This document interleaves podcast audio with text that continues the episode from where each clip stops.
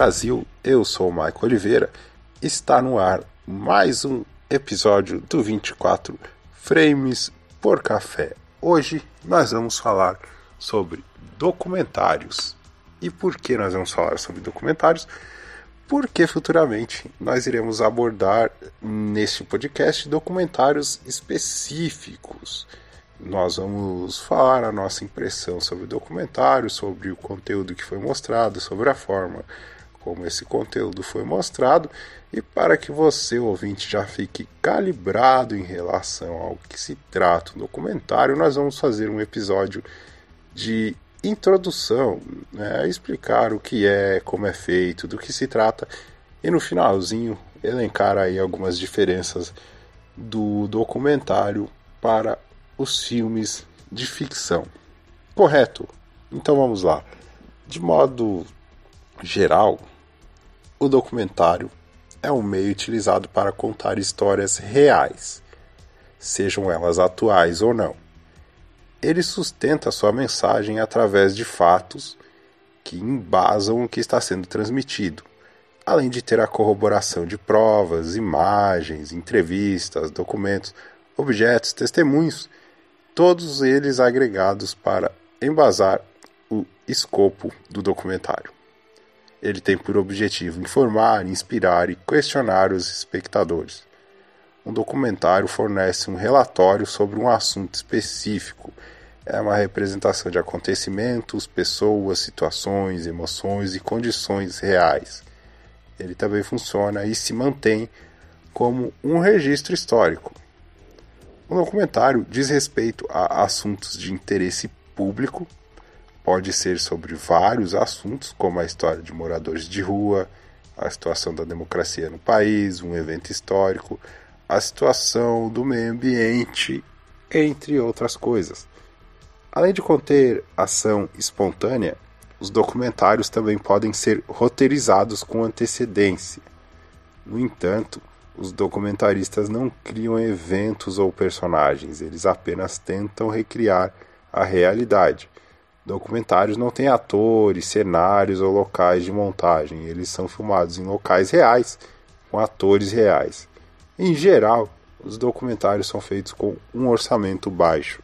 Os documentários eles têm alguns elementos em comum, e aqui eu cito o escrito do Ramos de 2008 para embasar aqui a, o que eu falei agora. Por exemplo, a, a presença de locução, famoso voice-over, que a gente já tinha citado antes, presença de entrevistas ou depoimentos, utilização de imagens de arquivos, rara utilização de atores profissionais, intensidade particular da dimensão das tomadas, procedimentos como câmera na mão, imagem tremida, improvisação, utilização de roteiros abertos, nada muito específico, ênfase na indeterminação da tomada, esses itens pertencem ao campo estilístico do documentário, embora não exclusivamente. Alguns outros elementos estilísticos da narrativa documentária são comuns aos filmes de ficção.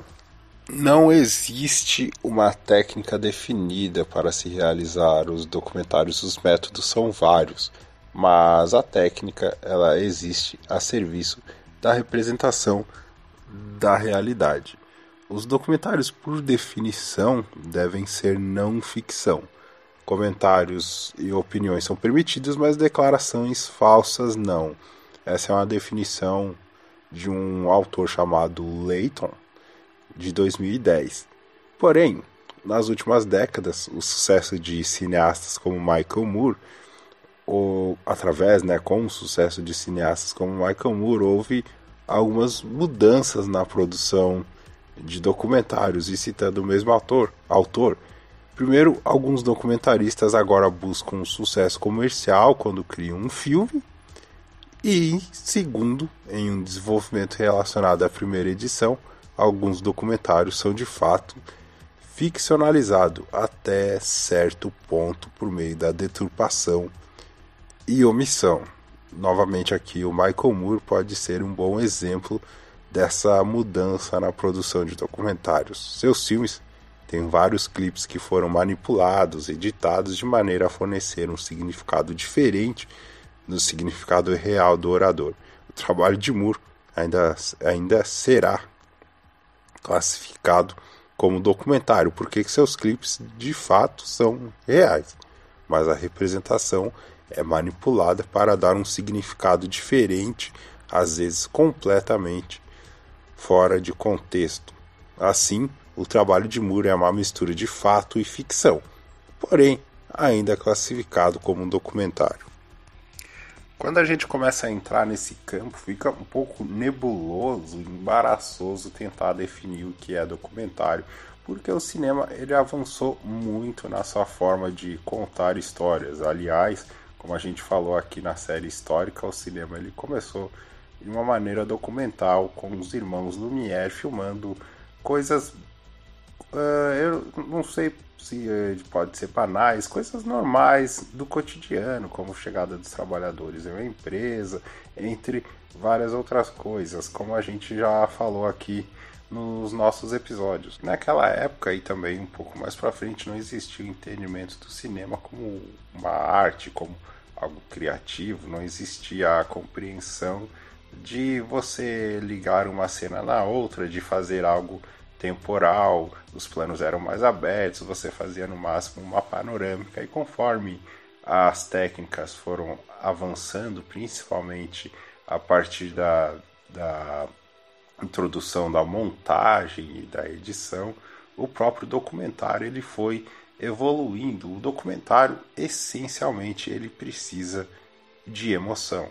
Ele precisa de alguma forma, entre aspas, pegar o espectador, porque senão é a mesma coisa que você assistir uma imagem em movimento de uma câmera de segurança, por exemplo, que é o que muitas pessoas dizem quando explicam a diferença do quando explicam o conceito de documentário. Ele precisa que você, espectador, esteja engajado emocionalmente na mensagem que ele quer passar. Ele precisa que você trilhe o caminho que ele quer que você trilhe, senão você será apenas um agente passivo na história. E para isso, as técnicas utilizadas no cinema, também no cinema de não ficção, são presentes, como a montagem, a edição, a trilha sonora, os efeitos. Tudo para prender a sua atenção do início ao fim, para provocar em você a emoção que o diretor idealizou. E dentro dessas situações, como é algo roteirizado, algo proporcional, algo não natural, é que muitas pessoas questionam o quão real e o, quão, o quanto de real e o quanto de ficção tem o documentário.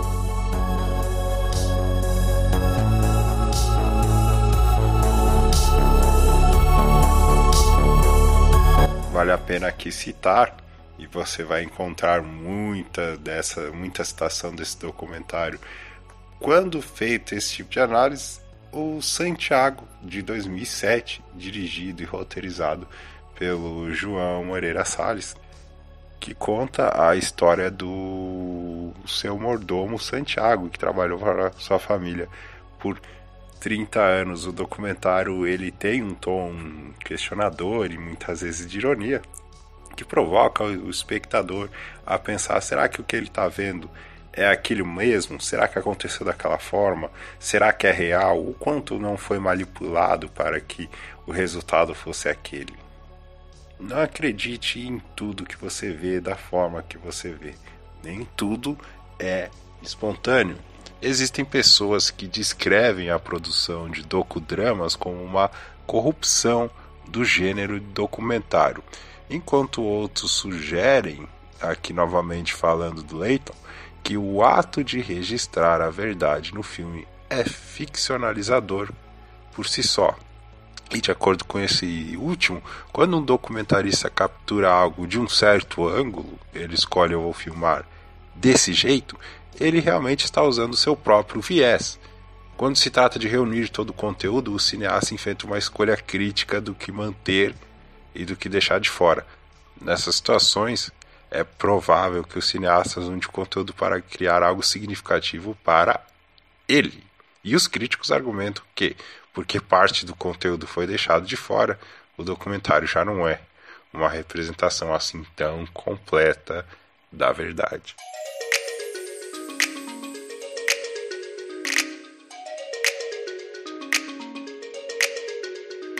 abordando aqui a diferença entre documentário e longa-metragem. Como a gente já falou, o documentário ele, ele é uma representação de eventos reais, pessoas e situação, enquanto o longa-metragem ele conta uma história, evento, uma narrativa fictícia. A finalidade do documentário é educar, informar, instruir, inspirar e questionar o público. É mais ou menos a mesma finalidade do longa-metragem, porém o longa-metragem ele vai mais no caminho do entretenimento. O documentário lida com a realidade, o longa liga com a ficção. A maioria dos documentários, geralmente os documentários, eles têm um orçamento baixo, enquanto os longa-metragens têm um orçamento de médio para alto. E a maioria esmagadora das vezes, os longas têm um orçamento maior, mais alto que os documentários. Os documentários podem ter ações registradas, mas os longas eles sempre têm diálogos e ações de roteiro, ações registradas do documentário que a gente pode citar aqui. Exemplos elementares é você sentar nessa cadeira, ao invés de olhar para a câmera, você olha para mim. E aí o roteiro mais amplo, mais aberto é, ah, eu vou te fazer algumas perguntas, você vai responder e na edição a, a, o entrevistador não aparece, né? Fica um diálogo contínuo da pessoa que está sendo entrevistada. Isso seria um exemplo de ação registrada. Os documentários não usam, eles podem usar uh, atores, mas em geral eles não usam, eles usam pessoas reais e locais reais. Os longas eles usam atores e cenários.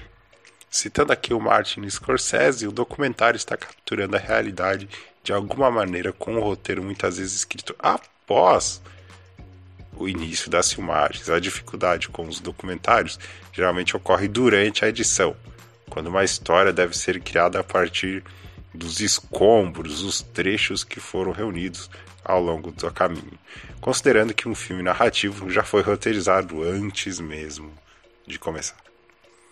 Em geral, os filmes de ficção, os filmes narrativos, eles tendem a ser mais complexos, pois exigem muito mais coordenação, equipe, equipamento, deslocamento e atores. Segundo um estudioso do mundo dos documentários, Nichols, de, em, em 1991, ele classificou os documentários em quatro categorias diferentes, cada um contendo seu próprio subgênero. O tipo expositivo é estilo de documentário, é basicamente uma série de imagens visuais completas com narração. É uma forma tradicional de documentário com o narrador dando ao espectador uma série de fatos e números que acompanham o visual e é geralmente associado à vida selvagem ou programas históricos, por exemplo.